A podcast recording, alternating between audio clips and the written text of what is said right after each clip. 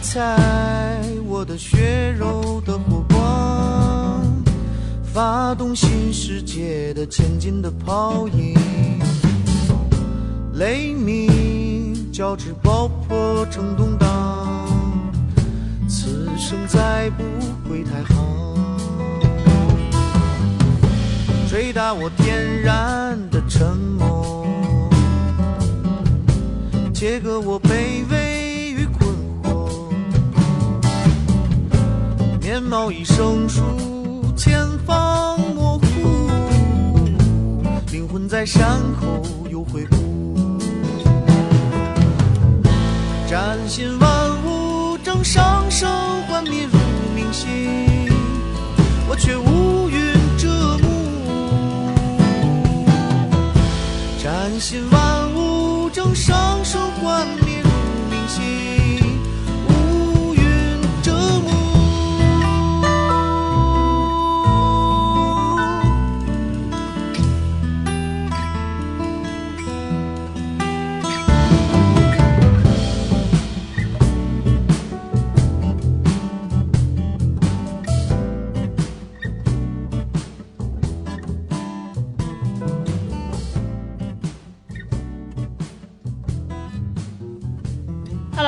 好，欢迎收听草迷瓜电台。今天仍然是我们的非物质草单环节。那么这一期节目呢，仍然由深深野和无忌一起陪你度过。我们继续来聊万能青年旅店新出的这一张《绩西南林路行》专辑。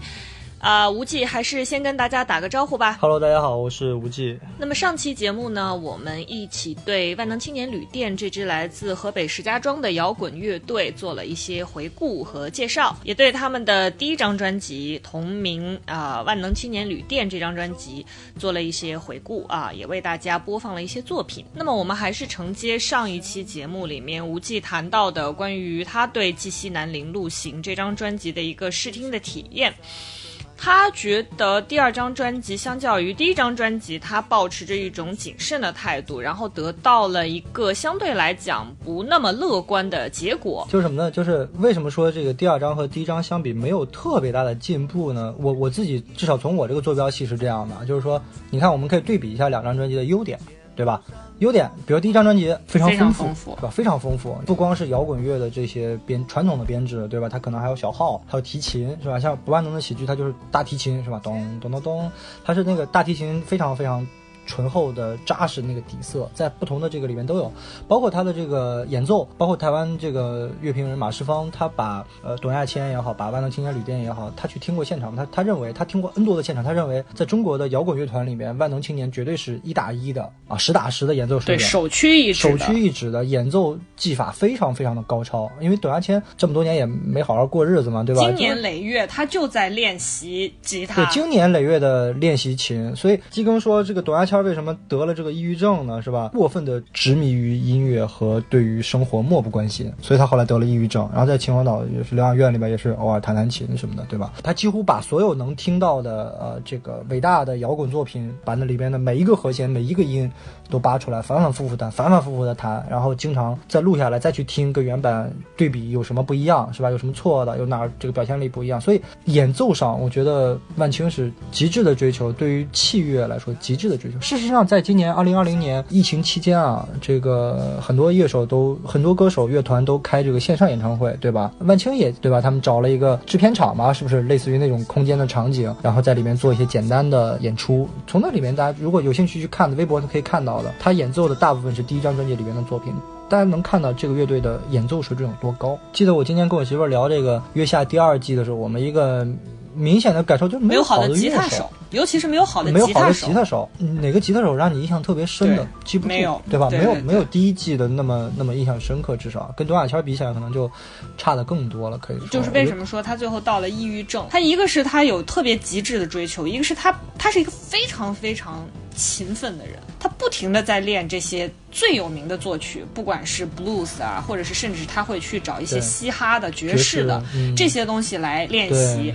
你所能够听到的，包括 Pink Floyd 也好，Jimmy Hendrix 等等这些人对他的影响，全部都在他前面的这个累积的练习里面有所体现。所以就当时说他自己很偶尔偶然间得到了一支麦克风啊，大家跟他说你你要是做录音，你做乐队，你得录音，你得有好的麦克风，他就开始疯狂的拿这支麦克风录所有的东西，拿录完之后就开始和原版的那个作品进行比较，就他是在这样的过程中在训练自己的这个演奏的这个能力的，所以他们在第二张专辑里面有特别明确的这个意图，你能听得出来，就是他希望是能够在演奏上以及这个旋律的编制上，以及在后面的这个编曲上面，是能够去负载他们更加极致的一种追求。所以你如果要是仔细的看他这个专辑后面的一些补充的这个说明的话，你会看到董亚千本人承包了大部分的乐器的演奏。那比如说我们现在正在听到的这首专辑里面的《采石》这首歌，你可以听到他在。爵士乐的这方面是如何理解的，以及如何把它放到摇滚乐中去进行表现的。有人说他在这首歌的最后加入的这些噪音的处理，以及对音场的控制，是源于他当时坐火车往绩溪南行走的时候，火车进入隧道的那种失去讯号的感觉。那我们先花点时间来一起感受一下采石。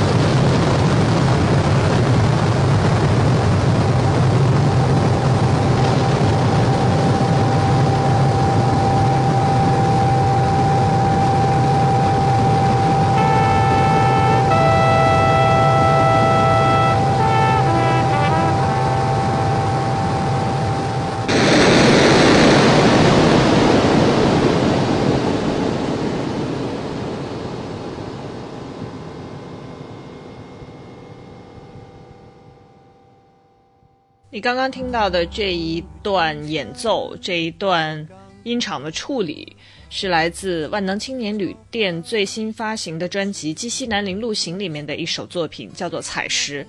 那很多人说这是他们乘坐火车时候的一种直觉体验的表现，音乐上的表现。但是我更多的觉得它反而像是开采矿石时候炸山的那个声音。不知道大家有什么样的体验啊？可以留言给我们。那我们接着来谈这张新专辑《基西南林路行》。呃，所以我就说嘛，第一张、第二张专辑共同拥有的特点啊，比如优点，比如说丰富性，这个不用说了。呃，演奏性不用说，不先不说它是不是足够动听悦耳，或者说让你传唱度那么高，至少少在音乐性上来说，你你你如果纯听耳朵，如果你有一个好的聆听的环境，比如说你有一个比较不错的耳机啊，有一个比较不错的音响啊，你能听出来，这绝对是很享受的一个过程。不管是第一张还是第二张，我认为都是这样的。就它这个第一张专辑里面九首歌。呃，有两首是纯器乐、纯演奏的，没有歌词的。第二张专辑里边八首歌吧，一共有三首是器乐，只有只有五首是带歌词的。纯听演奏，我觉得是完全没有问题的，绝对立得住。甚至我昨天媳妇儿晚上跟我说，很多呃学古典音乐的人都很喜欢这张专辑，也认为它呃这个丰富性极高。呃，可以简单给大家介绍一下，对比一下什么叫丰富性啊？就比如说第一张专辑里边，我们都说了，它有提琴是吧？大提琴，有这个鼓、贝斯、吉他、木吉他，还有小号，还有萨克斯啊，这已经很丰富了。哎，到第二张专辑，我我我我今天下午稍微扒了一下，它因为它每每个歌后面都会用到列出来，这里面用到的一些组成部分。这个乐器来说，第二章比第一章更丰富了。传统的几大件以外，是吧？董亚千使用过的这个乐器有有一个叫莱雅琴啊，这个莱雅琴我还真没去查是什么一种乐器，可能是某种民族乐器，我我怀疑是有点像 Beatles 用那个 Harrison 用的那个印度的西塔琴那种感觉一样。十二弦木吉他，普通的吉他是六弦的，这个是十二弦的，有鼓，还有打击乐，打击乐就是打击乐组了。之前用过小号以外，还有低音单簧管。然后呢，萨克斯有三种萨克斯，一个叫次中音萨克斯，一个叫中音萨克斯，一个叫上低音，萨克斯。其实它的这个萨克斯就基本上已经是一个室内乐的编制了。啊，提琴也是三个组，也是一也是一组，小提琴、中提琴、大提琴都有，还有 double bass，还有钢琴，还有这个像采石那张那首歌里面做出来叫硬件噪音的东西，开山裂石的合成噪器是吧声啊，合成嗯合成的那种硬件噪音，能看到这个专辑。说实话啊，有时候开玩笑说，这个你再再往上走一走，基本上就赶得上这个呃乐团编制了，是吧？对，第一季月下的时候，他们有个乐节目叫《乐队我做东》嘛，是吧？里边那个新裤子彭磊说这个谢天笑，咱这有个歌手叫谢天笑，说哎呀谢天笑老谢，哎呀他的北京的孩子那个京腔我学不来啊，说谢天笑哇塞那录音的时候后边摆一个这个合唱团，不是不是那个古典乐团是吧？嘎吱嘎吱提琴一拉，感觉他妈马上就要文艺复兴了是吧？然 后然后那个然后老谢那个山东味儿的普通话就出来了，啊啊啊就出来了。这个万青绝对不是这样，万青的你绝对你从他的玩的音乐或者说从他唱腔上，你绝对听不出来他是个没有这种割裂感，他的融合性是非常强的，你绝对听不出来他是个河北乐队啊！这么说吧，没有评剧，没有梆子。没有没有任何的没有没有任何的这个方言味儿，然后非常好，演演奏非常好，乐器每一个都非常好那。本来的嘛，滦平是普通话之乡，你开玩笑，那当然都是啥让说河北话不是啊，。对吧？旁边那邢台，你没看王宝强还是是吧？跟河南差不多。你们不要在省内搞分裂，是这样是吧真的？是。他们是这样。从我的角度来讲啊，我跟我老婆这两天聊的最大的两个，我们至少抱有一定疑虑的地方在于什么呢？一个是歌词，一个是它的，就是是不是有点填的太满？就刚才我说列了这么多乐器是吧？放在一首歌，就是或者说丰富是不是代表好？丰富是足够丰富的，对吧？但是是不是丰富是？是不是代表对？对对对，或者说，准确？嗯，有没有必要这么丰富，是吧？太 多了。会有这种疑问，说哎，有必要这么多吗？是吧？不一定多就是好的，对吧？恰如其分可能才是最好的。一个乐器能表现的，我没有必要用两个乐器，或者说我传统编制能表现的，我不一定用那么大的编制。就我们之后再为大家还会介绍到的声翔乐队，其实就是一个反例。他们是经历了逐渐的把自己的编制越缩越简单，越缩越简单，然后后面才知道我要怎么做加法，然后对再怎么做减法。对那个过程是非常有意思的。对，做减法对不对？我记得很多流行歌手啊，不知道他为为什么有种执念，就流行歌手他特别喜欢在后边放个古典乐团。这个我记得有一次我去听李志的演唱会啊，逼哥的演唱会，你说你说李志那个歌，一把吉他就够了，就后边啪啪啪放上哇大编制，妈几十个人都能给你拉。然后呢，有一次我听崔健，崔健也是，但是崔健那个理由不太一样，崔健理由是我今天扩了，对吧？我以前是这个爱乐团吹小号的，我今天把我老同事们都拉过来给我捧个场，这个也行是吧？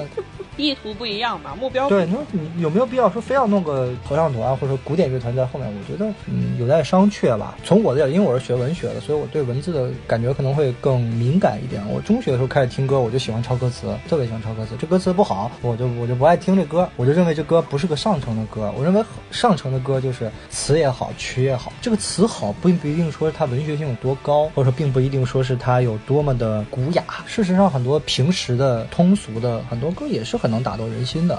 李宗盛，呃李宗盛的歌，你说他文学性没多高，但是他就能挠你心里边的痒痒。非常准确，准确，非非常非常非。常的准确，是吧？比如说这个，呃，工作是容易的，赚钱是困难的，是吧？相爱是容易的，相处处是困困难的，对吧？这是非常口语化、通俗化的，这包括李宗盛自己也喜欢这么这么唱，是吧？呃，当然还有很多很多很多流行歌曲是这样，包括周杰伦的很多词也是这样的。首先说基更，基更刚才不是说了他是读英语英英美文学的嘛，对吧？呃，基基更偶尔自己也写一些写一些诗，呃，他也读很多国外的作品。我记得有个记者去他家采访啊，那记者一看就没什么文化，是吧？就说哎呀，专门要写这个基更背后的这个书架上有什么第二十二条军规啊，有这个囚鸟呀、五号土场啊，在路上呀，什么显示基更有多么高的文学素养。我觉得这个没必要，是吧？这个你从他的词作能看出来，他是一个有那种诗性的意象的这么一个人。事实上。呃，万青在第一张专辑能广为流传，或者说击中人心也好，能被大家众口一致的认为他很不错，有一部分也是来自于词作，他有很多打动人心的金句，也有很多很隐喻的意象性的东西。因为刚才也说了嘛，我就说这个后来的一批中国所谓的摇滚乐手或者说乐团。嗯，大家可能在这个月下里面看到，像这个重塑里面的这个华东是吧？这个国外留学辍学回来，他这种实在是凤毛麟角。大部分人的文化水平确实比较有限，所以你看他们大部分想要去表现一个东西的时候，他因为他的这个文化水平和文学水平都非常有限，所以导致你就像你找一个小学生，你让他去，比如说咏物写一个东西，讴歌一个什么东西。它一定是这个水平是很有限的，它怎么展开，从哪儿来到哪儿去，借助什么东西来比喻，又怎么样去写一个象征性的东西，它是需要长年累月的训练才能得到一个比较好的结果。没错，所以这方面需要天赋。一个是需要天赋，你看得出来，像基庚这样的人，他在第一张专辑能够给万能青年旅店把他的词作打开到一个相较于中国摇滚乐队的这个序列里面，一个相对来讲比较宽广的一个。一或者说一个比较独树一帜的这么这样一个境界里面去，所以这也恰恰证明了，就是为什么我和吴忌会对他的第二张专辑给予了更高的期待，因为我们觉得你具备了足够好的文学素养，然后你的乐队包括董亚千在内，你们又具备了足够好的演奏的技能、作曲的水平、编曲的能力等等，以及这个战线拉的足够的长，而且他们足够的勤奋，就这一切都必然给听众造成。极强极高的期待感，这不是因为某一些听众他过分挑剔的口味导致的，这是一个必然的结果。其实这个《季西南林路行》，其实它也算是蛮典型的概念专辑，你完全可以把它当成是一个音乐创作上面的公路片，有点像电影里面的公路片这种类型。对，而且无忌在之前的这个准备工作里看到了一部分的报道和采访，也看得出来他的创作动机是来自一次从河北到西北的旅行嘛。虽然是一次火车旅行，但它这种线性的开掘创作，啊，一路风光的展。展现它的所思所感，它是一个比较典型的公路类型的音乐创作的内容。它里面有大量的意向性的东西，而且你能感受到他的那种创作的欲望是非常丰沛的，以及他是有对更大的主题、更宏大的问题去阐释的这么一个野心的。想说在这其中，他应该有更加夯实的东西，更加明确的对待处理明确问题，或者说处理具体问题的一些诠释的东西。但是我们在这张专辑里面没有看到，我们也是反复的在咀嚼，在给予他的那个词作和这个。呃，旋律和他的这个编曲之间的这个编排，但是我们总体听下来感觉到的就是刚才乌吉跟大家说的太满、太多、太碎。季庚在专辑介绍是这么说的，他说这张专辑呢发端应该是在二零一三年左右，有一次他从河北去西北，然后坐火车钻入了太行山腹，景色突然叠加变换啊，山脚的村庄还运行着古老仁慈的秩序，对面的山腰炸药歌舞团的表演拉开大幕，就是有人在炸山嘛，说白了就是是吧？神话握手现代化，启动了荒原上最悲怆的谜语。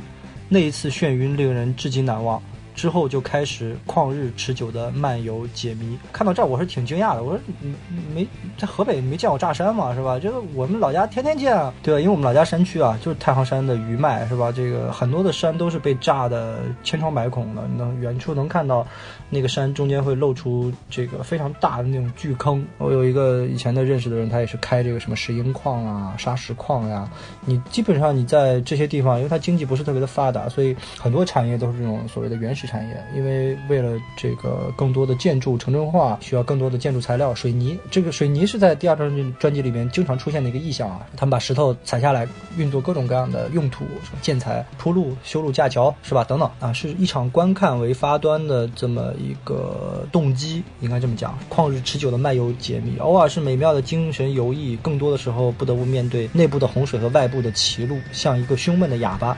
打不赢就大醉一场，丢人并且伤神。写到这儿的时候，大家能理解啊，他是在写自己的创作历程是很痛苦的。呃，有的时候写起来很顺，很美妙，是精神游弋；更多的时候是内部洪水啊，外部歧路分歧，这个写写起来比较困难。胸闷的哑巴嘛，就是有有什么东西你里边憋得很厉害，但是写不出来。后边后面这这句有点意思啊，它有点像政治隐喻一样的。他说搞复杂了，抬头是二零二零了。这几年气象风物变化急促啊，几人仍眼睛明亮，几人已失了魂。西郊有密林，诸君出重围，这是他另外一首歌里边的歌词啊，就好像是城市的西郊有一片秘密的丛林，可以帮助我们突出精神的重围。应该讲这张专辑里边的几首歌啊，除了三首器乐以外，大家可听一下这个标题：泥河泥泥土的泥河流的河泥河，就是啊下了雨乌云汇合，下了雨冲进去那种泥沙冲刷出来那种河流，很脏的那个。其实，在工业城区或者说在这个山区都经常能看得到。嗯，我觉得我们不妨先来听一小段《泥河》这首歌啊。这首歌前面呢写到吴忌刚刚说的，因为工业开采啊，工业生产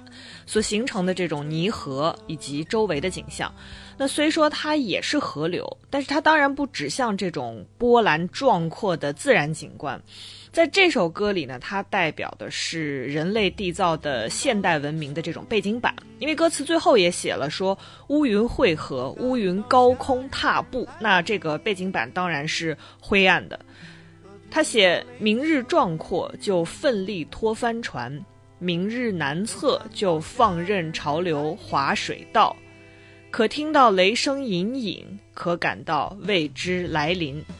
就不难看出，他写的当然是人，是用钢筋水泥打造现代文明的劳动者。那这首歌是一个非常典型的八六拍的这么一首歌曲，我们先来听一下《泥河》。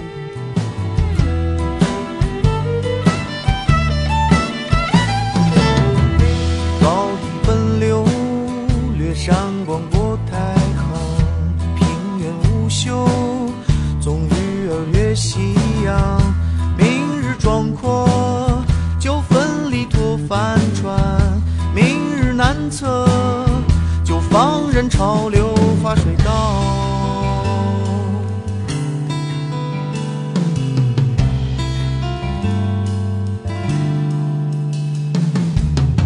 可听到雷声，可感到未知来临，可听到雷声隐隐，可感到未知来临。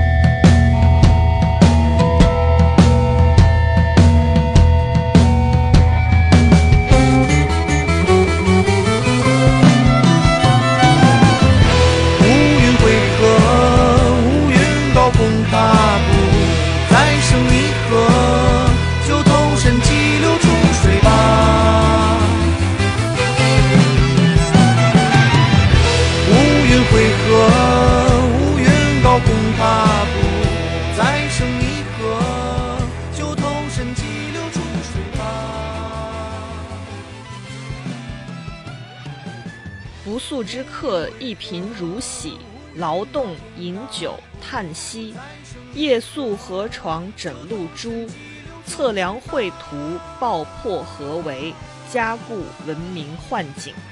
开山拦河建水库，泥沙沉积运动停息。随后水鸟隐迹，人造湖泊无颜色。嗯，说万青在抗诉文明对自然破坏的同时，又加入了对穷苦劳动者的悲悯，然后因而得出结论说，季更的词写的还是非常的好。我认为啊，就从我个人非常这个浅薄的这个聆听经验来看，季更有一点点就词作稍微有一点点这个原地踏步的意思，就没有特别大的突破。而且甚至某种程度上失去了第一张专辑的那种凌厉感，呃，封闭。我觉得是失去了一种鲜活的感觉，就是因为你不鲜活了，所以它不够锋利，是吧？为什么这么说呢？大家可以对比一下啊。呃，我们先可以随便举举几首歌为例子吧，比如说像这个呃最为传唱。最广的杀死那个石家庄人，基本上各大音乐节肯定是要大合唱的。杀死那个石家庄人说的是什么呢？说的是一个非常庸常的世俗生活，非常庸常的这个日常生活，对吧？傍晚六点下班，换掉药药厂的衣裳。刚才说了，石家庄是有制药的，换掉药厂的衣裳。妻子在熬粥，我去喝几瓶啤酒，如此生活三十年，直到大厦崩塌。就就这么平淡的过了三十年，直到我们也许生病，也许意外，也许死亡，而且一眼看不到头，看不到头。他后面的紧接着另外一句写的非常生动，我觉得他那个视角的转变是非常鲜活的。吴姐跟大家说到这个如此生活三十年，直到大厦崩塌，你看到的是一个工人，工人下班之后的这个感受，然后他突然来了一句说：“云层深处的黑暗啊。”淹没心底的景观，看不到周围的景象的，没有的。生活对他就是压力叠着压力的，非常非这个视角的转换是从外到内，非常非常的鲜活。他内心有无数的景观，有一万匹脱缰的马。对，然后刚才包括我们说到的那个乒乓少年，对吧？在这个中国大陆，乒乓球是国球嘛。而且有个很重要的点在于，在石家庄正定县，就是我刚才说到常山赵子龙，有什么呢？有中国乒乓球国家队训练基地，所以很多的石家庄孩子会把自己的孩子送到那边去学乒乓球啊，这是很写实的一个意象，是吧？比如他前面还写到，在八角柜台疯狂的人民商场，是吧？用一张假钞买一把假枪，是吧？好想想象中的是吧？保卫他的生活，直到大厦崩塌。啊，河北师大附中乒乓少年背向我，啊，沉默的注视无法离开的教室。除了乒乓，还有高考。对不对？其实他这个意向是很明确的，他在写什么？为什么是乒乓球？少年背向我，沉默的注视。你看得到他那个视角的切换，那个视角的转换。他就周游在石家庄这座城市里面，他写了哪些角色？他在书写哪些生活？然后他所有的情感就是从如此生活三十年，直到大厦崩塌来展开。所以他的这个情感的共振、情感的堆叠，你是有非常明确的意向可以去进行连接的。但在您和这首歌曲里面，我恰恰是觉得他站的位置太远。他写出这些词，只是证明他处理了他目之所及看到的东西而已。他和好的距离，他和如何找到合适的方式来展现这些人，来写出这些人，来写出真正的问题的所在，能剑指问题的根本。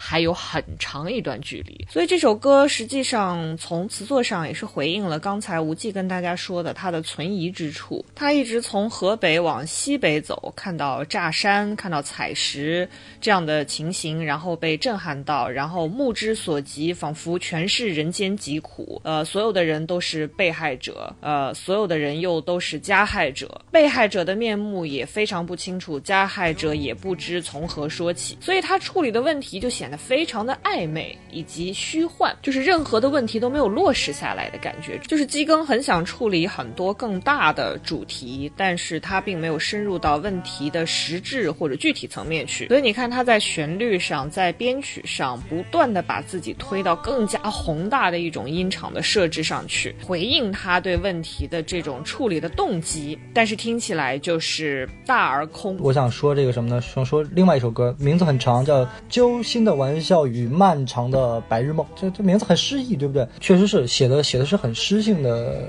一首歌。这首歌里边也有一句词，也是广为流传，被很多人用作签名，是吧？叫做“是谁来自山川湖海，却囿于昼夜厨房与爱”。又就是那个一个口框里边一个有没有的有，是吧？就困，是吧？困又。呃，是谁来自山川湖海？就是说白了，就是我们都来自山川湖海，对吧？我们心里都有诗和远方，但是我们被困在昼夜，就日时间，我们被困在时间、厨房与爱、家庭，是吧？琐碎的日常生活里面。像这种日常生活的，他所有的问题都是非常具体的。然后呢，所以它它是一个，虽然你能看得到它是从小的切口进去，但是有非常大的野心，有有很大的能指，对吧？应该这么说，指向非常非常多的这个面相，包括像刚才石神也提到这个大石碎胸口啊，很很搞笑的一首歌名，对吧？好像是表演一个大石碎胸口，其实不是的，他是把黑暗。或者说把外在的压力也好，把外在的世界当做当做大石大石头是吧？黑暗好像一颗巨石按在胸口，经常有这种非常非常诗性的语言，比如说在这颗行星所有的酒馆，清纯自由似乎理所应得，面向涣散的未来，只唱情歌看不到坦克啊！具体我们都不展开这个政治隐喻了，是吧？大家一听就知道，对，这也是这也是整张专辑里被封杀唯一被封杀的一首歌，对吧？包括他另外一首歌写这个亿万富翁是吧？摸爬滚打，此刻他醉倒在洗浴中心啊，没有潮汐的梦是吧？你就很多中年的人对吧？醉倒在洗浴中心嘛，对吧？这是非常多的，还有很多诗性的语言，什么卖掉武器，风暴喉咙，换取饮食，背叛能让你就是他把我们刚说的来自中国摇滚那种非常虚无的一些所指，把它落实到非常具体的问题上，你来自生计的问题。对吧？你来自自我认同的问题，你来自这个社会对你的认同，你的中年危机的问题，还有关于丰满的理想和骨感的现实之间的这个问题，等等等等。然后包括阶不可逾越的阶层带来的生活压力，以及看不到苍穹的生活和未来的这种人的这种感知，细枝末节的细碎在生活中的这样一种矛盾和一地鸡毛带给你的这种绝望，非常非常的具体，而且你能看得到，就是基庚在处理这些所谓的滚圈儿，非常钟爱的一些跟自由解放有关的。这个主题，他如何把它和具体的问题联系起来？你看得到他这种处理问题的这种能力。他的语言是非常实性的，他不只是具体，他还非常实性。所以，我们说希望能够在这个《自西南林路行》里面能够看到他可能在处理。刚才无忌跟大家呃读了一些，就是他这张专辑的这个发行的这个。看手语嘛，等等，对对对，这种东西里面他自己说到了一些，你会看到他开始关注更大、更宏大的一些主题，更广袤的世界，他的步伐也踏出了河北。应该说这个主题跟第一章是前后相承相连的。他走出了河北嘛？对对。阿叔在这个时代走出河北是个多么简单的事情啊，对吧？就感觉他在那写的好像是一个神经漫游者一样，对吧？这个写的，刚才这个声也说到，说他到后面他呃写第二张专辑的时候，我为什么说他歌词有一点点退步呢？就是在描写时代病，或者说他认为这个时代是病态的，肯定所有的艺术家都认为这个时自己的时代是病态的。我觉得所有人都是这样，所有的艺术家都认为是吧？因为每个时代都有缺点嘛，不管是物质匮乏呀，还是物质丰富呀，是这个这个，因为现在看到好多好多的。艺艺术家都开始写类似的这种。作品啊，类似的这种写法，有一个乐队叫声音碎片，很喜欢这个乐队啊。他他主唱来自于大凉山彝族人，他之前的歌也很诗性啊。比如说他写这个顺流而下，把梦做完，走在路上放声歌唱。呃，除了勇气，我们一无所有；除了失去，我们没有遗憾。或者说甜蜜时劳作，空闲时起舞，偶尔做简单的梦，这都是非常非常诗性的语言，是吧？在这时代华美的盛宴上，人群零落于雨啊，大家听起来这是挺美的这么一些作品。但是到这个他今年他是。去年出了一张专辑啊，叫做《没有声音，关上窗吧》。他也试图开始捕捉这个呃现实题材，是吧？它里边会写到说，机器让人性变得可疑，娱乐让思考变得可笑。在二十一世纪，物才是上帝，人像工具。还有一首叫《少年游》，他给这个少年说，在丛林法则里，失败者没有名字，挽歌是少数人在唱，江湖是大人的。年轻的街头少年，别奢望改规矩，你最好野蛮些。明白的越早越有利。很多人听到这个这张专辑说说，哎，他歌曲旋律啊什么都没问题，但是歌词是不是写的有点跟以前风格差的有点大？是有点这种感觉啊。你像这个就是万青的这个第二张专辑里面写到个时代，同样是写时代，对吧？也是很多很多很多，有点像第一张的那种写法。很多人说这个焦棉寺这张这首歌特别的晦涩，但其实你这个这歌它也不晦涩，它就是写这种所谓的时代病嘛。新语言旧语言该怎样回答不眠的时间？星河下电。电子荒原是吧？很很多人用电子产品嘛，亿万场冷暖，亿万泥污人啊，我们都很肮脏是吧？但是后来开始就开始写这个，也也是生活嘛，就比如说他的生活里边见到的渤海地产、太行水泥、宗教医保、慈善股票、幻觉贸易、阶级电梯、高级魔术、高级发明。你要说写没问题，我觉得也也可以这么写，确实是是吧？贸易是种幻觉，阶级上上下下的，对吧？医保有人把它当做宗教一样去信奉，有人把股票当做慈善一样，是吧？那些骗钱的人，什么高级魔术、高级发明，嗯，总体来讲，就像这样的词，在这张专辑里边是比较多的啊。比如说像这个河北莫麒麟里边的。呃，试试看什么什么，试试冰冷昂贵入云涉水的轻身术，看看演员王公游民盗贼的心电图。呃，我觉得这种词你要说吧，也是他们的水准，是吧？或者说也是这种写法，跟第一张专辑你看风格上其实比较类似嘛，也是像是在写现代诗一样。但是总体来讲，我认为这样的词某种程度上有点拖累作曲，或者说有点让作曲变得困难，不好唱。首先是不好唱，然后呢就是。展开的空间不是特别的大。事实上，我认为，呃，像耳弟说的一样，《采石》确实是这张专辑里边最出挑的一首作品啊。这个《采石》包括后面的《山雀》，这两个相对来讲。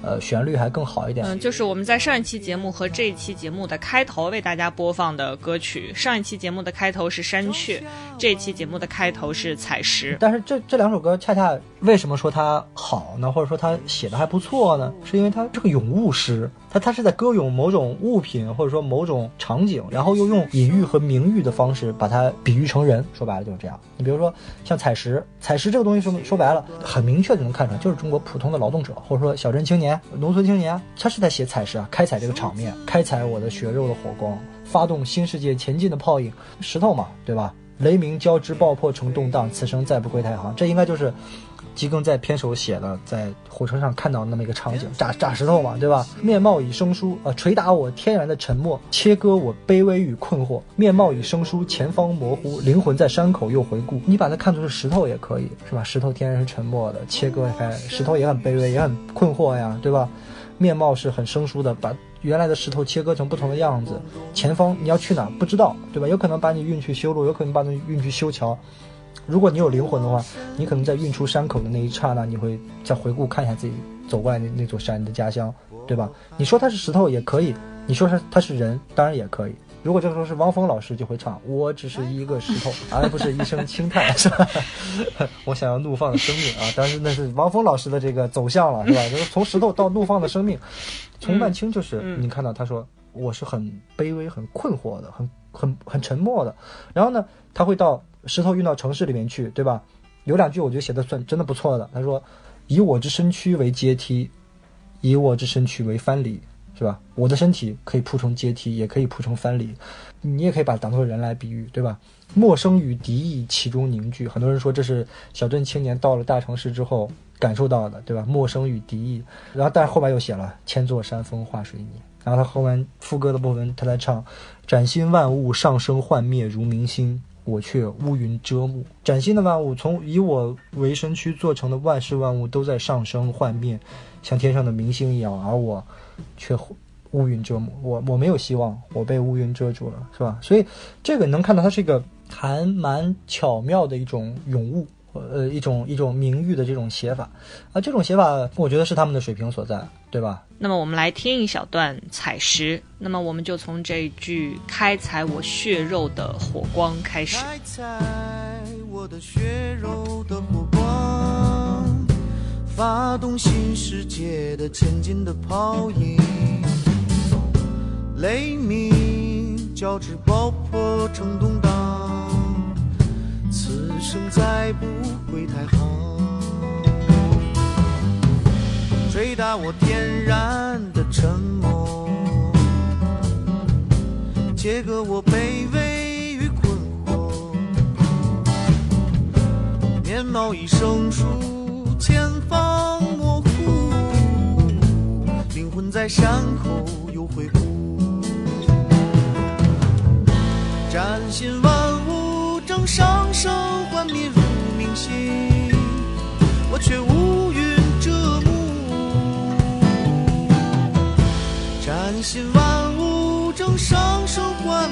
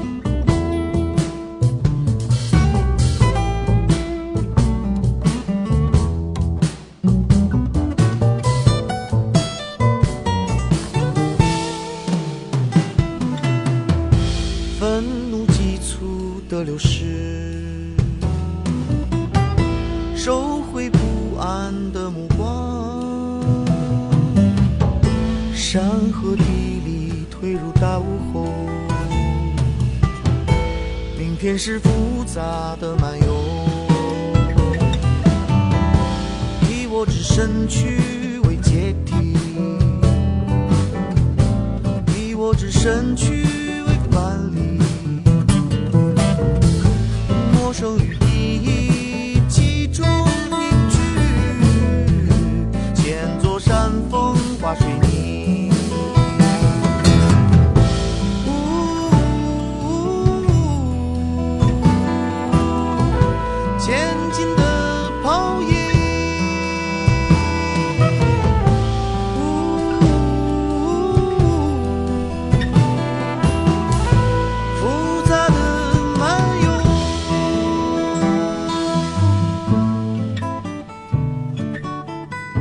欢迎回来，这里是草迷瓜电台非物质草单。今天是深深野和无忌和你继续来聊一聊万能青年旅店在二零二零年底发行的这张《继西南零路行》的音乐专辑。我们刚才收听的以及现在此刻仍然在播放的是这张专辑里面叫做《采石》的一首作品。我当时在听这首歌的时候，我专门跟无忌做了交流。我说这首歌就是你完全看得出来他的这个创作的野心。《采石》这首歌，他非常明确的用了 blues 的这个曲式和旋律，他的这个采石的这个画面就是一片就是石滩。被炸过的山峰等等，你的那个画面感其实是完全可以和，如果大家看过这个《Breaking Bad》就是《绝命毒师》的话，你的画面完全可以和比如亚利桑那州，比如说墨西哥州，就是美国南部的那种荒芜荒凉的荒原的即视感对应在一起的。所以它采用了 blues 这样一种旋律和音乐风格。那 blues 顾名思义就是蓝调嘛，它指的是美国黑人一种民间的音乐风格。其实它在美国南北战争之前就已经成型了。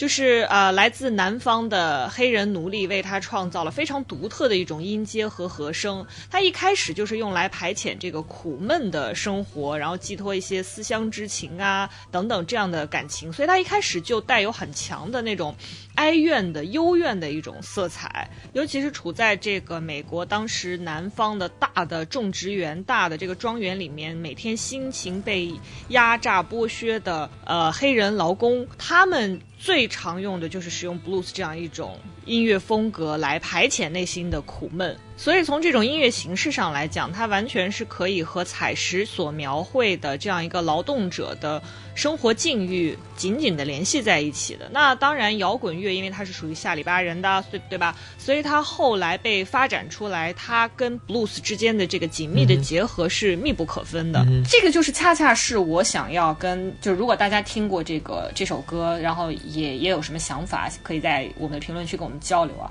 我就想说的是，它这个能指和所指都太涣散了。你如果是在写采石的话，如果你只是从工人的这个角度、农民工的这个角度去开掘、去写的话，我想它的试点的建立会更集中，你所要处理的这个问题会更具体。它的这个试点是站在一个很远的地方，就像刚才我跟大家在泥河那首歌的时候提到的，它离事发现场非常的远。然后满眼都是受苦人，大家能理解我说的这个试点的建立吗？就是啊，好悲惨啊，好不幸啊，真是时代的这个牺牲品。并不是说你不可以从一个更广袤的场域去处理这样的内容，而在于说，你看从泥河现在所说的采石这首歌，它所有对人物的处理都是非常模糊、暧昧和过分空泛的，反而整张专辑没有一首比较具体的作品去处理劳动者的面貌。这个形象去进行刻画和勾勒，这个勾勒太空泛了，所以为什么会让我觉得整张专辑听下来都有一种从感受到感受的一种书写？如果说涣散的话，我觉得这首歌已经算是意象最为集中，或者说意思最为集中的一首歌了。你要你要说涣散的话，我觉得《焦棉寺》和《河北莫麒麟》这两首歌的涣散感应该会更强，尤其是《河北莫麒麟》，比如他他就写一个人嘛。我就是说，他整张专辑其实都在呈呈现出这种感觉。比如《河北莫麒麟》这首歌，他说听雷声滚滚。他默默紧闭嘴唇，是吧？就一个人在那听雷声，没事干，是吧？停止吟唱暮色与想念，他此刻沉痛而危险。他感到渐渐胸闷，乌云阻拦，明月永河湾。他栖身独立向荒原。这个意象是没有意象的，就是一个人在听听听雷声，然后觉得很不舒服，然后去哪儿了也不知道去哪儿了，对吧？当然是很诗意了啊。如果你要说从诗的角度来讲，是吧？说他去荒原上，是吧？然后想试一试这个昂贵入云涉水的轻身术，是吧？你你可以说是什么呃医疗术啊，或者说什么基因编辑也好，无所谓，对吧？看看演员王宫游民盗贼的心电图。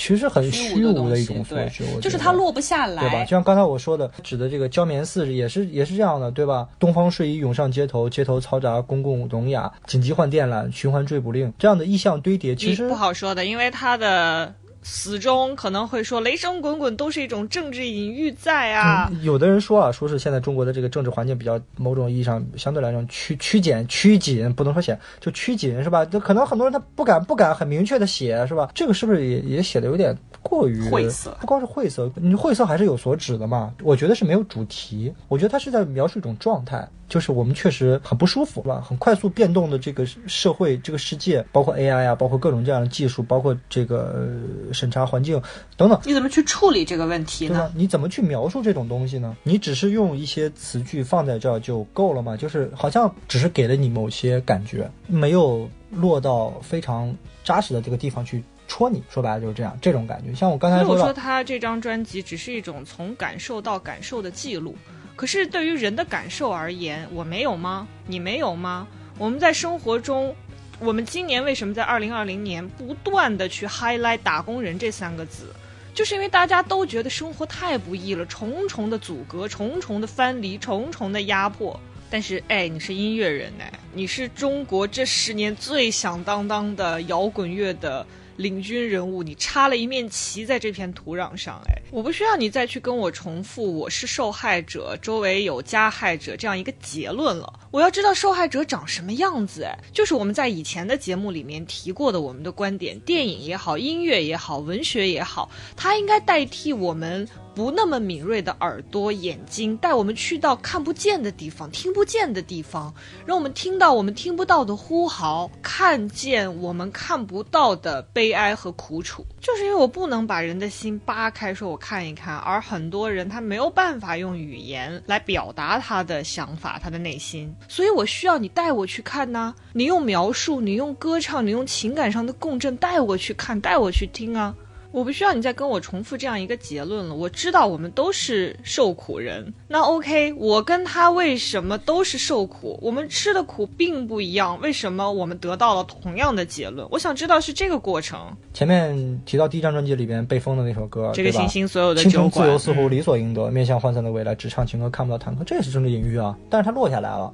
你像刚才我念到这个《焦棉寺》里边这种词句堆叠的这么一个歌词的写法，当然不是说不能这么写歌啊，中文歌当然可以这么写，甚至有很多写的很好的作品也是这么写的。我给大家举个例子，比如说像窦唯，窦唯在第一张专辑里面有一首歌叫做《高级动物》，那是很著名的一首摇滚乐，对吧？这个在一九九四年中国摇滚的巅峰之夜红磡体育馆里边，窦唯在场上唱的就是这首歌，接近五十个词，高级动物，大家知道什么叫高级动物？就是人嘛。这个歌词念起来可能一分钟都不用，是吧？我甚至都可以像像窦唯一样唱：矛盾、虚伪、贪婪、欺骗、幻想、疑惑、简单、善变，好强、无奈、孤独、脆弱，忍让、气愤、复杂、讨厌，嫉妒、阴险、争夺、埋怨，自私、无聊、变态、冒险，好色、善良、博爱、诡辩，能说、空虚、真诚、金钱。哦，我的天，高级动物，地狱天堂尽在人间。最后他是唱幸福在哪里？这也是一个词语铺叠的歌曲，也是同样具有震撼人心的力量，是吧？伟大渺小，中庸可怜，欢乐痛苦，战争平安，辉煌暗淡，得意伤感，怀恨报复，专横责难，幸福在哪里？你你听到这个这个音乐的时候，它都两词两个字的词足够了，力量是足够的力量。是足够的。尤其它和后面的所谓的幸福在哪里的那种反差，你明确的知道对他想要说什么。就是或者这么说，如果用一句话来表述的话，就是万青这张专辑，你大概能知道他们在表达什么，但是你不确定他们在表达什么，你不确定他们是否真的表达出了他们想表达出的那个什么。我觉得这个注脚还是比较准确的。对，也就是说，在这样的一个写作里边，本身是发端于很具象、具体意象的这么一个动机，最后却变成了某种程度上的模棱两可，或者是，含糊不清。对，含糊不清，没错。对他，他是很喜欢黑色系这种意象的，在这个专辑里面能看到乌云、雷声，是吧？他反复的用不同的歌里边都有。那好像确实在萦绕在基更心头的，或者萦绕在诗人心头的，呃，时代的乌云感、政治环环境的乌云感，可能让他有有有一种有某种感受，但是不确定。或者说他没有办法把这种东西传达给对方，传达给听众，你没有办法和听众获得一种对话，因为你必须先要让对方明确的知道你在指什么，而不是一种你在表达你的。我也不太管你在你听不听得懂，我感觉他们的专辑就是大概给大家造成的这样一种印象，你只要爽就可以了。所以这张专辑里边有点像，我觉得他那个片头曲反而变成了一语成谶的那么一个注脚，就是我我非常能理解他在写的时候的痛苦。刚才刚才我说到了，更多的时候面对的是内部的洪水和外部的歧路，像一个胸闷的哑巴。但这个胸闷的哑巴是不是最后开口说话了呢？好像我自己认为，并不一定。其实是面对当代的中嗯国，它的一种，我觉得是反应的无力感吧。就是你在处理有一些具体的问题，或者说你看到的很多东西，就像刚才我们讲的，就是基更他看到了很多，他的这一趟记西南林路行，让他看到了非常多的东西，带给他非常多你的。确定吗？我觉得，我觉得反而是他看到的东西还不够多。如果我们是从更大的一个序列里面来讲的话，因为他看的不够多，所以他没有办法处理他眼之所见、目之所及的这些东西。对，但是也是因为他看的信息这超出了石家庄，就是所以已经是他没有办法处理的问题了。其实是有这个问题在，比如说像贾樟柯，我就想说，比如说像在电影里面，你看他在没有走出山西之前。他的人物命运在这个山西这个地方流转的时候，当没有这个人物没有走出山西的时候，他处理起来是驾轻就熟的，对吧？然后你再看到他处理一类人的时候，比如说像农民工，那他在写这个三峡好人的时候，他也非常明确，他写的这个人物也栩栩如生。你看他处理这一类的人群的时候，他的那个阶层的矛盾，那个命运的无常，他处理的都非常到位。但是这个时候，因为呃，随着这个时代的变化。嗯，山西他原本笔下他这个摄影机下面的那些人也开始出走，也开始进行空间和时间上的流转。比如说到了这个山河故人，你明显感受到就是包括大批的这个移海外移民。新贵的这个移民，二代移民，然后再返返回国的这个这个大潮之中，这些人物的命运，还有代际之间的这种反差，他在处理这些故事的时候就显得生涩很多。所以我觉得，恰恰是因为他在面对更迭的变化的境遇的时候，就是你说的，可能还需要他再把眼光拓展到更加大的疆域的时候，他可能知道在什么样的序列里面再来给他新看到的这些东西以坐标、以定位，可能那个角度会更准一些，也更实一些。或者这么说，就是说万青第一章，你如果来看的话，它其实有三种题材，就第一张专辑有三种题材。第一种是什么呢？就是处理日常的生活，对吧？像我们提到的石家庄人，是吧？这种这种是处理日常的生活，里面有很多很多的日常，当然很多歌里面都有这样的日常细节了，对吧？另外一种是什么呢？就是直接面向于自己作为嬉皮士也好，作为文艺青年也好，摇滚青年也好，呃，直接反求诸己，写这个嬉皮士的生活，对吧？就最典型的就是《十万嬉皮》那张那那那首歌，那首歌也很有意思。第第三章第三第三种类型，如果不恰当的分，第三种类型就是所谓的表达某种时代的病症，是吧？诊断就是像在这个星球，对，在这个星球所有的旅馆，是所有的酒馆，像在这个大师碎胸口，这这这种歌都是这个这样的题材。当然，这些题这些所谓的题材划分，嗯，最终它统摄在一起都是什么？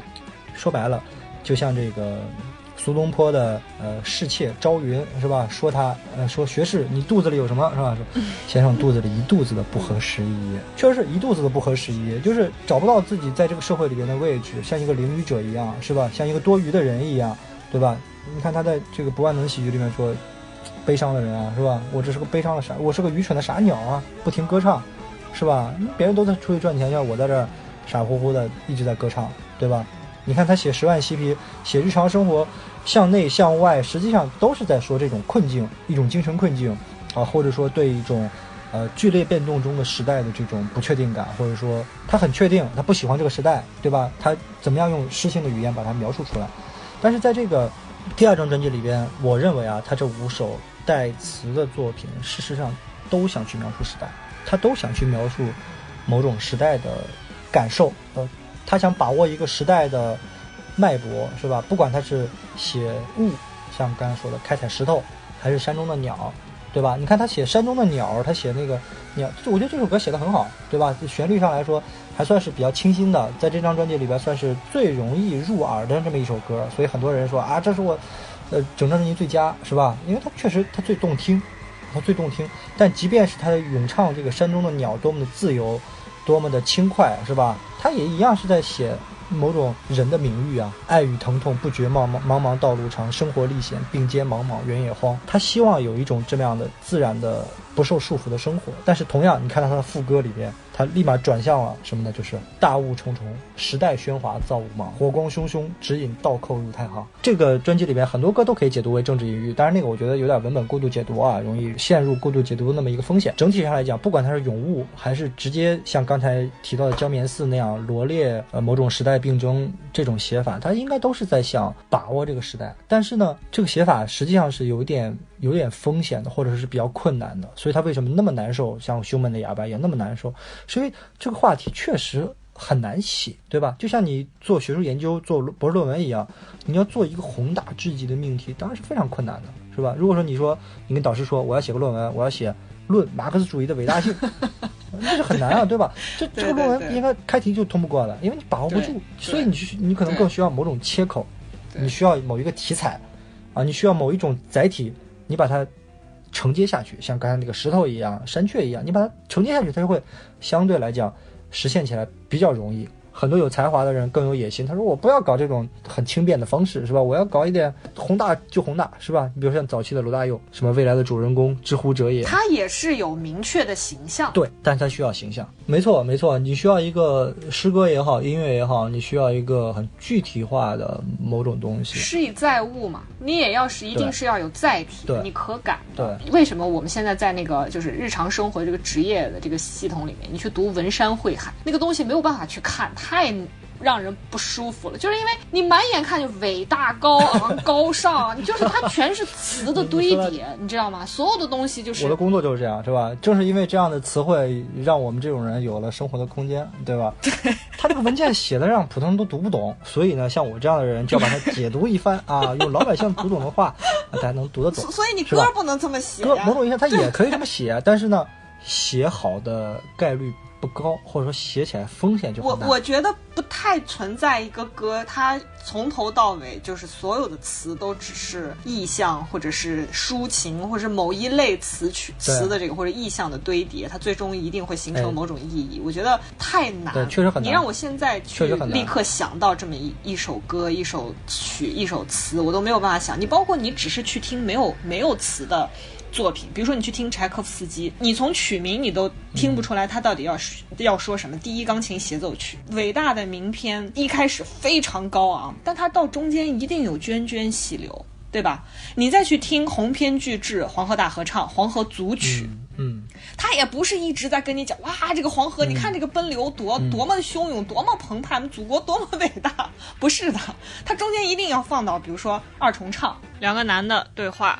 关于在侵华战争过程中自己的遭遇以及未来的出路，他写《黄水谣》，他写《黄河颂》，一个妇女在对着黄河控诉、咆哮时代对她的不公，她所遭遇的悲惨命运。它是有叙事在的，它是有人物在的，它是有高亢的，它是有具体的，它是有宏大的，它它是有这个细微的，所以它一定是这样子来进行的。我们就不谈这其中的政治动员力了啊！但回到万青，它还是一个流行音乐的范畴。大家可能有的时候觉得我们是不是在苛责这个词作者啊，或者说是你把一个歌听起来光干看歌词是没劲啊，是吧？是吧？因为什么？因为我们确实对他期待很高。如果不是这么好的一个乐队，不是他之前有那么好的作品，没有必要这么去细读它，当一个文本一样去细读它，对，没有没有这个必要，哪有说花时间去对待它？词，如果你写的不太好，不是不是说写的不好，即使是非常棒的词，在处理起来也是很困难的，是吧？也是容易出风险的。比如说刚才我提到这儿，我我今天还专门想了一个例子，即使是非常棒的歌词，你也并不一定能把它写好曲子。最明显是谁呢？周华健，周华健先生呢，在这个两千一三年、一四年左右的时候出了一张专辑叫《江湖》，这个这个专辑也是非常野心勃勃的一张专辑啊。这个我媳妇当时从现台湾给我带了一张实体的 CD 回来，实体专辑做的非常漂亮，还请了书法家给他全篇都是书法家写的歌词啊，这个软笔毛笔写的。然后他的词作者呢很厉害啊，张大春啊，这个人可能不知道多少听众知道这个这个人。台湾非常厉害的作家张大春，张大春的姑父是前几天刚刚去世的国内的很有名的书法家欧阳中石先生。这个张大春也是祖籍山东嘛，是吧？这个好评书，爱喝酒，也爱写写小说。这些年他的作品在大陆也出了很多，什么聆听父亲啊。认得几个字啊？承包暴力团啊，我觉得都是我非常喜欢的作品，包括什么四喜忧国。大家有兴趣的话，其实可以上这个喜马拉雅平台，或者是其他的一些平台，可以找到他的这个 评书或者说书的这些个节目，非常精彩，讲三国的，讲水浒的。如果有兴趣，可以去听一下。张大春是一个写旧体诗的人啊，他是写古诗的人，古体诗的这么一个人，他的古典文学的底子非常好啊。他跟别人吃饭的时候，经常就是大陆的作家阿成，就是写齐王、树王、孩子王那个阿成去讲一故。故事，他说他去台湾都不敢跟那帮人吃饭啊？为什么呢？因为台湾那帮人跟古人一样，要跟这帮作家就说，动不动就是要行个酒令啊，我要这个贺某一个韵，来来接某个诗，或者是从这个非常冷僻的这个古书里面拎一句诗出来，问你这是谁写的？吃饭变得非常累，跟考学问似的，是吧？张大春《江湖》这个专辑啊，大家有时间可以听一听，看一看这个歌词，那歌词好不好？歌词非常非常的好。你说那个没文化的人，可能还真是没点一定程度的文化底子，你可能还。真是看不太出来这个东西有多好。他这个专辑是整个是以《水浒》为架构的，是吧？历史《水浒》为架构。它是一个概念性的专辑。这个是从一个台湾的舞台剧衍生而来的。这个舞台剧呢，是一个叫做吴兴国的人搞的一整套的一个舞台剧，都是在做这个四大名著。哎，对了，吴兴国其实是大陆观众非常熟悉的一个演员。他演过什么呢？《青蛇》里面的许仙，这个《宋家王朝》里面的蒋介石啊，《赌神二》里面的裘笑痴。就是这个吴兴国，在台湾非常有地位的一个京剧演员。这个专辑歌词写的非常好，是吧？侠气、豪气、大气，它超出了这个作曲人周华健的能力范围，声线的能表现的这个范围。我觉得声线的多一点。对你去看一看这个这张专辑的歌词，你就知道什么叫什么叫真正的中国味儿，什么叫真正的古风。啊，那些半调子真不是我冒犯你啊，你这个真比不上。我今天在看这个歌词的时候，我还我看到知乎上有一个人是问说，要比较一下张大春的这个就是周华健这首《泼墨》和郭敬明作词的《蜀绣》，说这两首歌的古典文化底子哪个深？我天，我看到这个问题我就笑了，是吧？我就感觉这个问题的水平跟那个记者问你八十岁的时候万青会不会改名差不多。你说，你看这个《泼墨》，你说这《泼墨》这个词写的好不好？好啊，但是好不好唱呢？那不一定。这个村那个村，对我随便念两句，它前面是葡萄美酒夜光杯，李白月，张良追啊。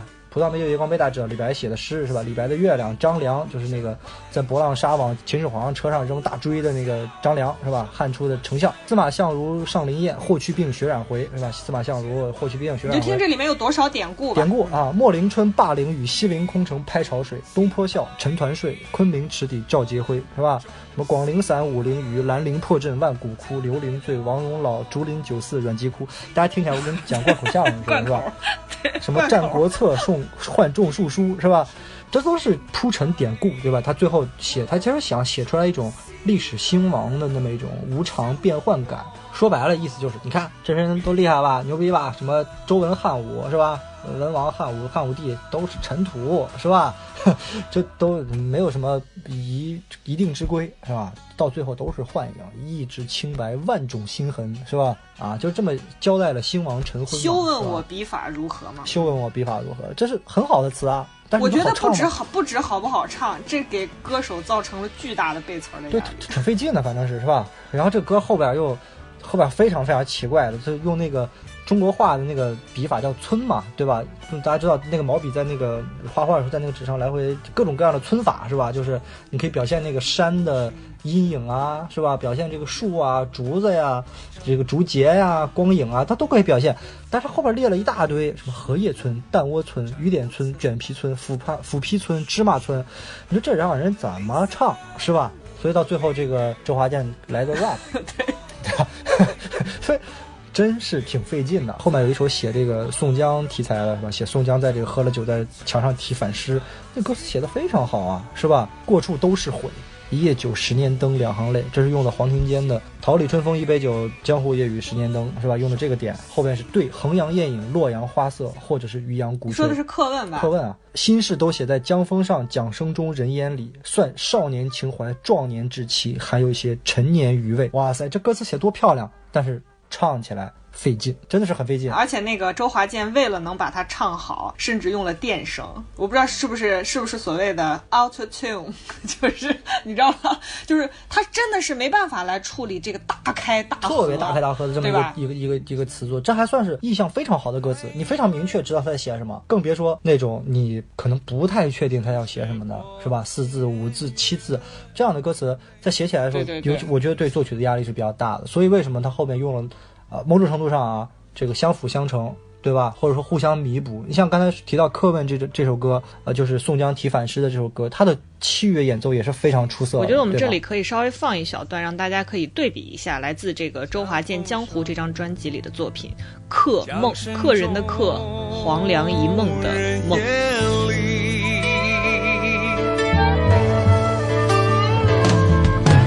算少年情怀。事情，还有些陈年余晖。执着伤，人不易。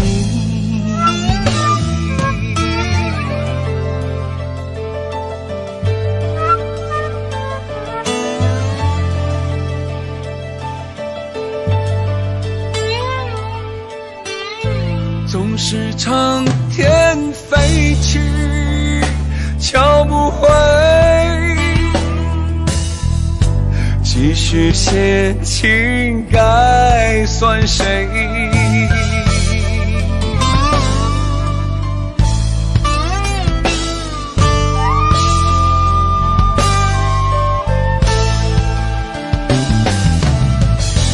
过处都是灰，一夜秋，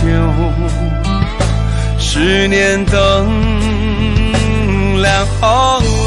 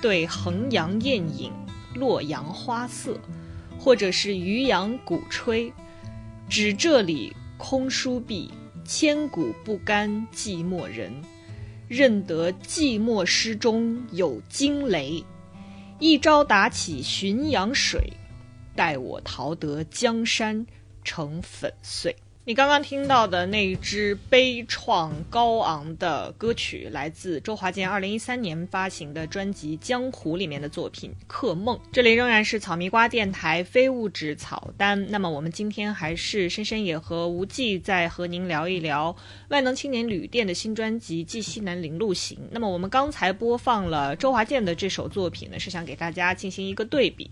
如果大家仔细听的话，它后面有一个长达一分钟的一个十。二弦吉他独奏被堪称说是杰作啊，有如男儿心中这种不吐不快的孤寂、悲怆和破釜沉舟的这种激昂和怒气。我们播放这么一首作品，实际上是为了给大家造成一种对比和呼应啊，就是在词作先行的这么一种情况下。呃，它直接决定了作曲的难易程度。《客梦》这这这这首歌的后面的那个演奏特别特别的棒，用吉他弹出来的古琴琵琶的那种流水感，行云流水，这个那个六指轮动的那种感觉，六指琴魔一样的。同样的，这个万青的第二张专辑，它很多的时候也是用大片的器乐来给这个歌做铺垫、做留白的那种。把这个留白再补上，再去渲染，再去不断的铺陈。所以某种意义上，我觉得这个词和曲相对来讲配合的没有那么完美。我自己是这么觉得啊。李宗盛以前经常说一个词叫词曲咬合，是吧？他写的这个歌词一定要适合唱，他不管是长长短短的、浅吟低唱的，还是高亢入。这个入云的，它都要适合唱。我们下一期讲声响的时候，我觉得可以再具体的展开一下这个歌词。就就出现一个问题，就像我刚才说的，你在处理一个特别宏大的命题的时候，你想描述某些时代病症的时候，呃，到底有没有什么特别好的方法？你像刚才我提到的声音碎片，极其让人性变得可娱乐，让思考变得可笑。就我觉得这些歌词没问题，它也可以作为歌词。但我觉得那些歌词可能更适合说唱。比如说像 MC Hot Dog，呃，经常有一些那种说唱词，写的也是很现实的东西啊，是吧？没钱，什么什么朋友借我钱啊，怎么着怎么着怎么着，那都是我觉得不用，大家就去听那个今年的这个说唱新时代，我们在这个节目里面有介绍过的啊。比如说今年有被这个耳帝入选到他的这个年度演表演现场的，叫一块胶布，还有这个书院来信，这个年轻人是怎怎么写的，对吧？大家都可以去感受一下。他也是要施以言志这样一个出发点去去讲一个东西，但是他是有非常明确的载体的。你比如说那个书院来信，他就是讲一个校园霸凌、学童被虐待这么一个事情。你看他是怎么写的？他讲我，他给写，他说我给爸妈写了一封信，这个信是个藏头诗，我在里面讲我在学校生活的有多好，但是其实。藏头诗里面写的是“爸妈快来救我”，这是这是更巧妙或者说更讨巧的这种切口式的写法。对，然后我说的那个一块胶布，那个作品他写的是什么呢？他其实写的这个主题跟所有的 rapper 也好，rocker 也好写的都一样，就是你这个囿于秩序、囿于规则、囿于这个现实对你的捆绑和压力。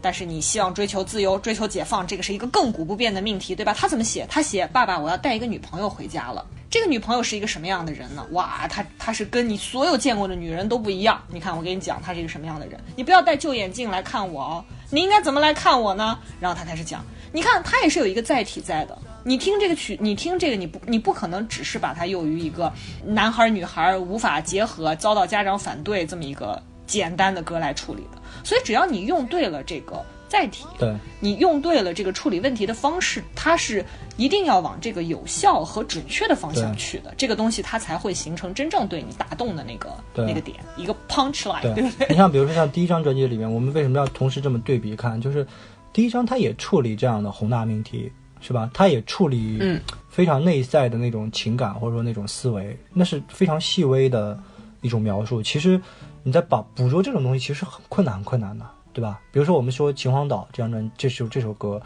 呃，《秦皇岛》是写董亚千当时在秦皇岛疗养、治疗抑郁症，是吧？那种摇滚青年的很痛苦的，看不到未来、看不到出路的这么一个状态。其实，呃，我我我第一次听到那个 demo 版，在这个节目里面听，在电台上听到这个 demo 版，我是我甚至差点哭出来，对吧？因为我觉得它太动人了，他就用了一把吉他。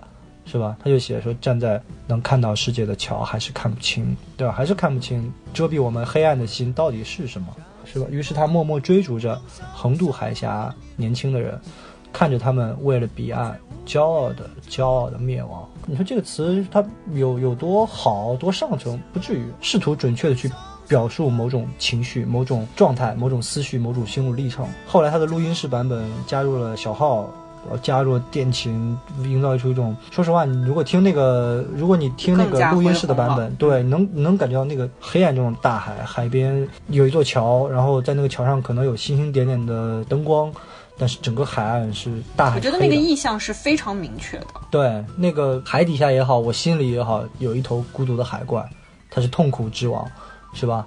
他厌倦深海。他这个意向是非常明确，就大家可以想象得到，他这个视点的建立，这个人的眼光，他往远看，在黑暗中去找那个我到底能看见什么。他最终不再用眼睛看，他开始回归到他的内心，用心去看。他看到一些什么，让他怎么样痛苦，然后他再通过他的旋律和编曲，然后怎么样完成整个给你带来的那种感官的全面的那个刺激和感受，那个是非常非常可感的。对，后面的小号，就 是说，所以说这首歌。为什么完整，或者它为什么可以称得上经典？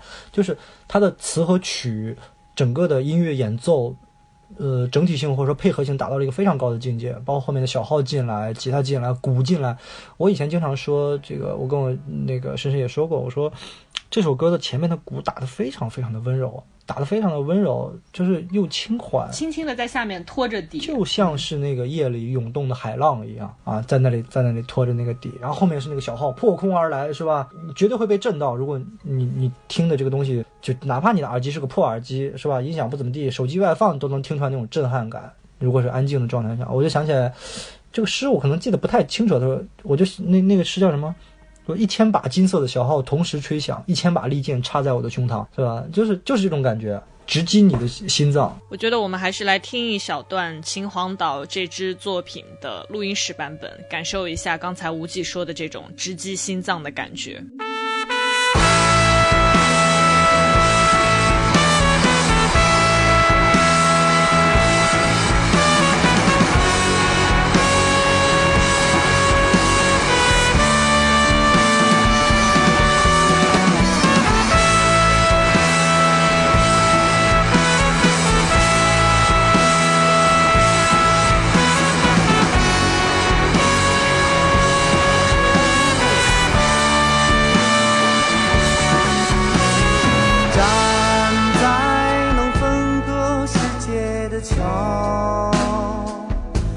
是看不清，在那些时刻，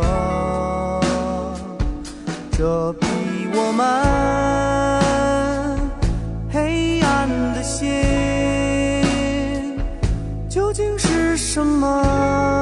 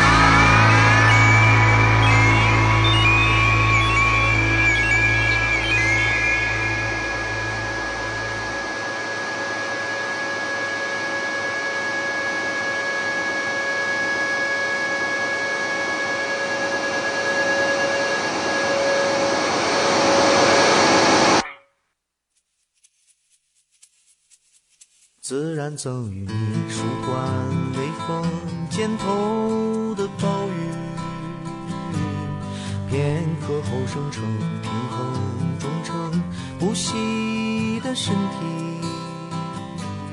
欢迎回来，这里是草蜜瓜电台非物质草单。刚刚为你播出的是万能青年旅店十年前的作品《秦皇岛》的录音室版本。那么刚才无忌谈到了，这是十年前击中他心脏瞬间的那个作品。第二张专辑，这种直击你心脏那种能力，可能稍微来讲力量有一点点消解掉，在那种各种浮动的游走的意象中，他的。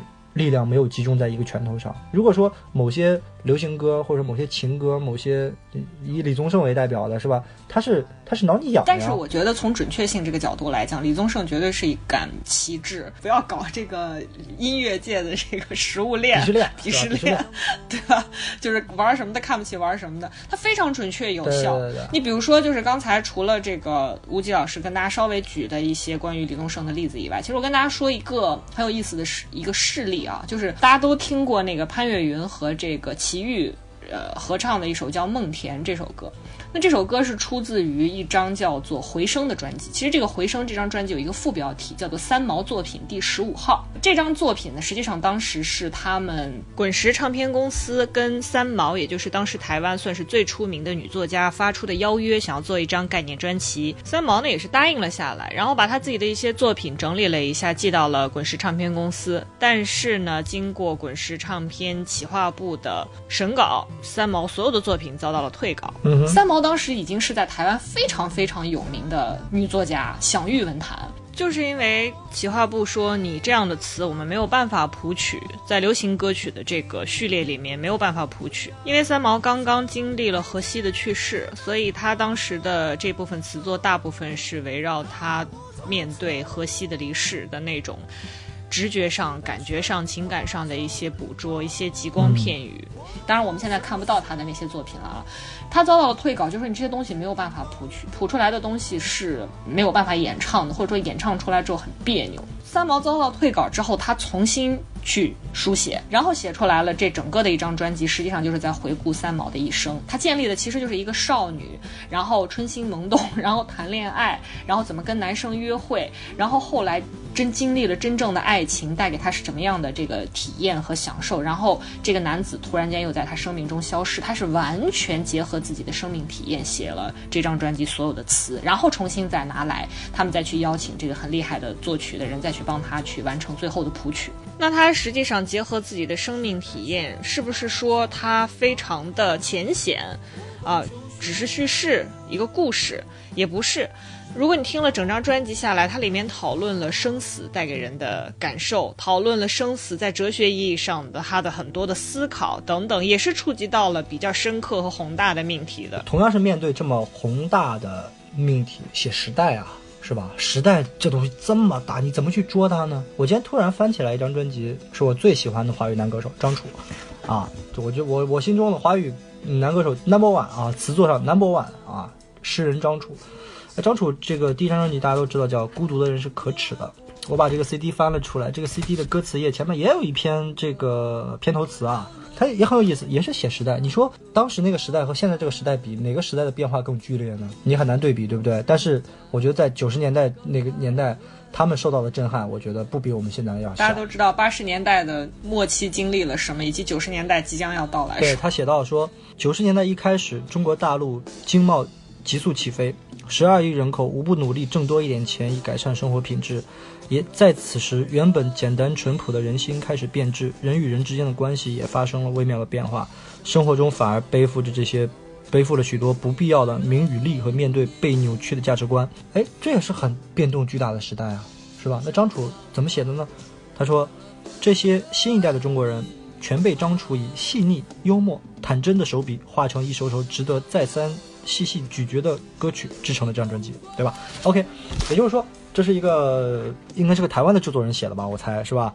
呃，当时的这个张楚当然也是才华横溢了，二十六七岁，对吧？张楚确实是很幽默的，有的时候他也捕捉到了很多很多很细微的东西，也是用非常诗性的语言来捕捉的。我但是同样的，呃，类似于这个万青第二张专辑啊，他也想捕捉这么一个宏大的命题，他就把它切割开了，对吧？像我说的，他用了很多很多很多的切口。你比如说，我们都知道的有一首歌叫做《上苍保佑吃完饭的人民》，刚开始写一个，有点也也像这种呃董亚千一样的哥们儿嘛，是吧？当然可能是更庸俗的这种小市民，是吧？吃完饭了，有些兴奋啊，在家转转或者上街干干啊，为了能有下一顿饱饭。天堂实在太高太远。眼泪眼屎一手丹田，我们也只能表现的这样。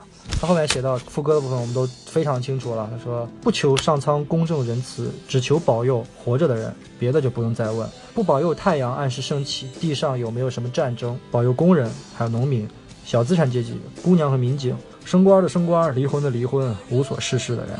上苍来保佑这些随时可以出卖自己，随时准备感动，绝不想死，也不知所终，开始感觉到撑的人物。”也是时代感啊，对不对？比如说他写蚂蚁蚂蚁，一年三百六十五天分了四季，五谷是花生、红枣、眼泪和小米。想一想邻居女儿，听听收音机，看一看我的理想埋在土里。这也是劳动的青年，是吧？这是幻想着邻居的女儿，想一看一看我的理想埋在土里，这是多么诗性的语言。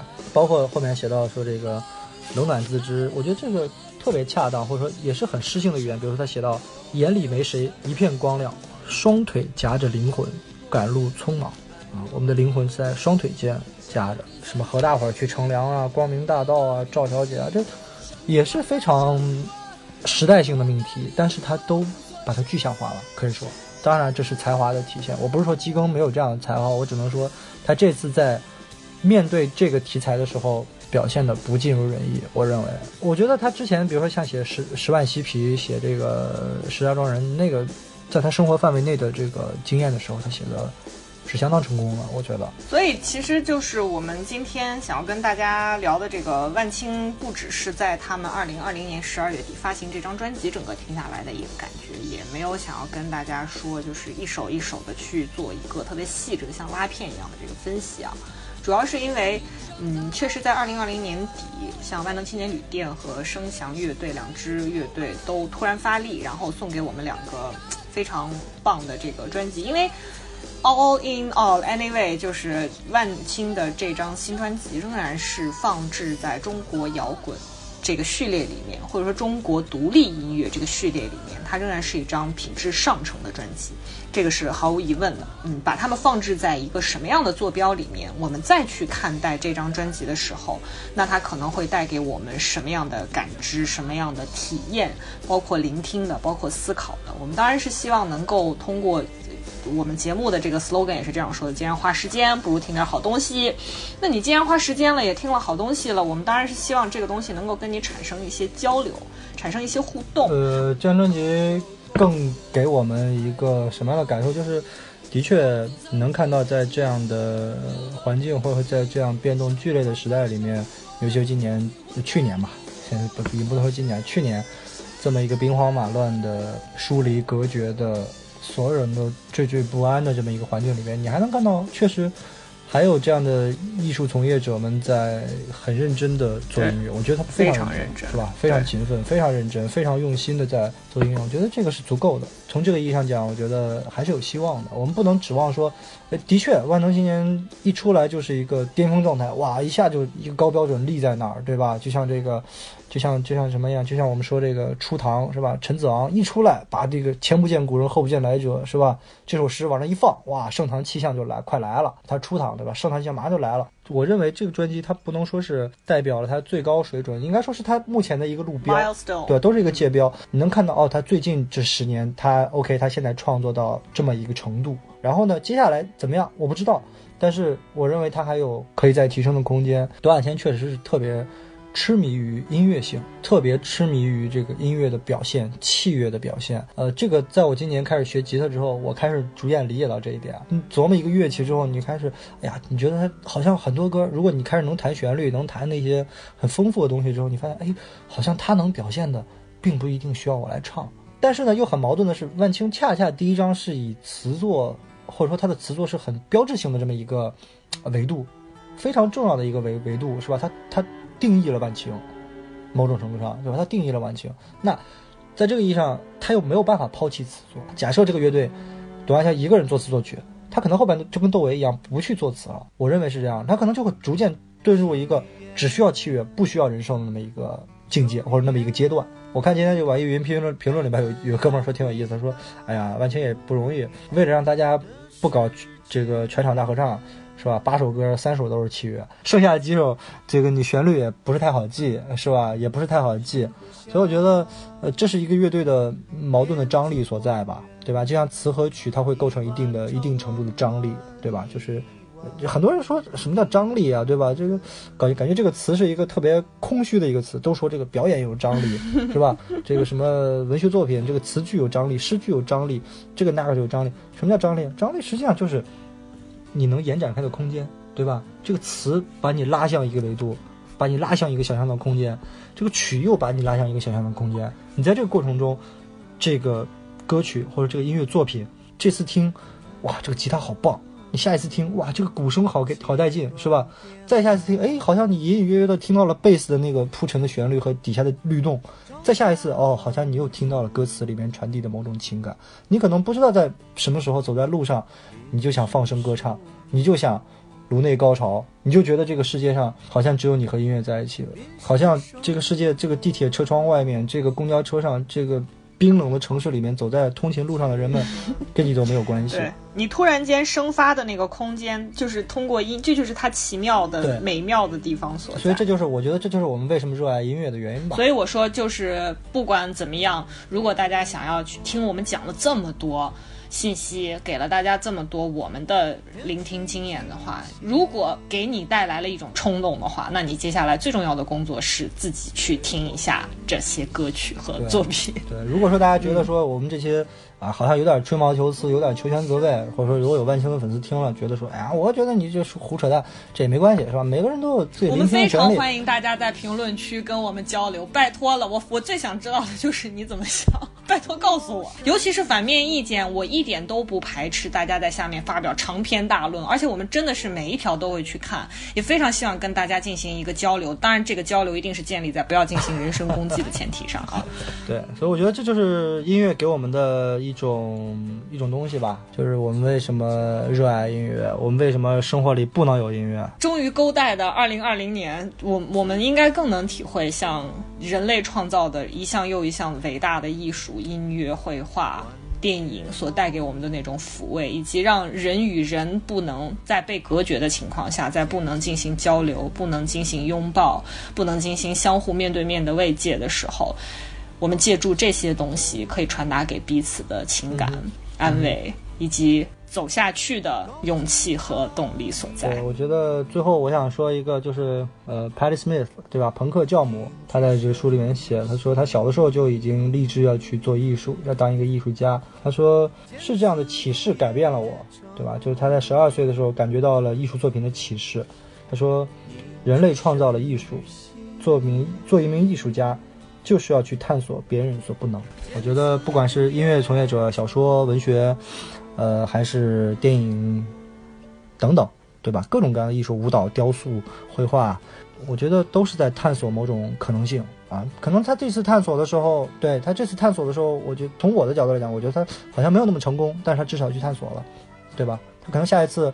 也许就会带我们更多的惊喜，也不一定，谁知道呢？对，也许会把它引引到更加令人呃心驰神往、目眩神目眩神迷的什么样的道路上去，对吧？这种可能性都是令我们感到期待的。而事实上，我们在这张专辑里面是可以看到这样的可能性的，所以我们对他们接下来的创作也是拭目以待吧。嗯，我们花了两期的节目来跟大家讨论万能青年旅店，讨论万能青年旅店的新专辑《纪西南林路行》。这两期节目的开头有跟大家说过，我们还会跟大家介绍另外一支乐队和他们的新的作品，就是来自宝岛台湾的。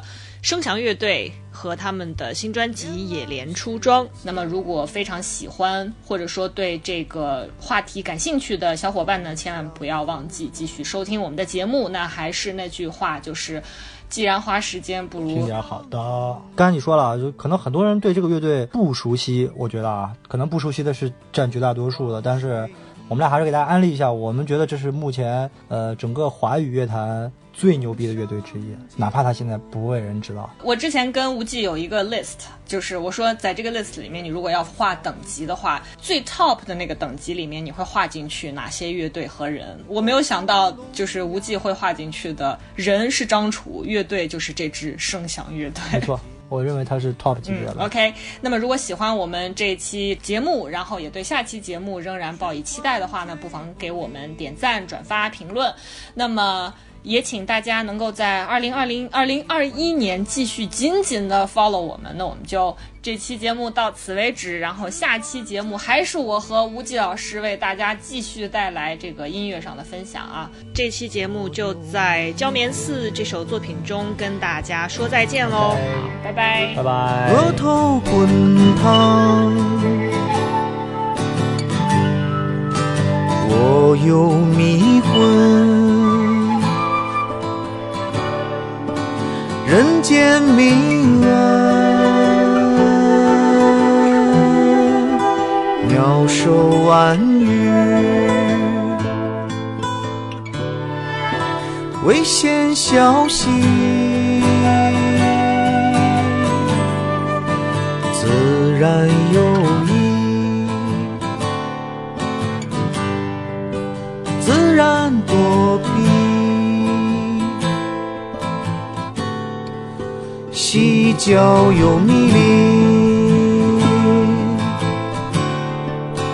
诸君出重围。细嚼又迷离，诸君出重围。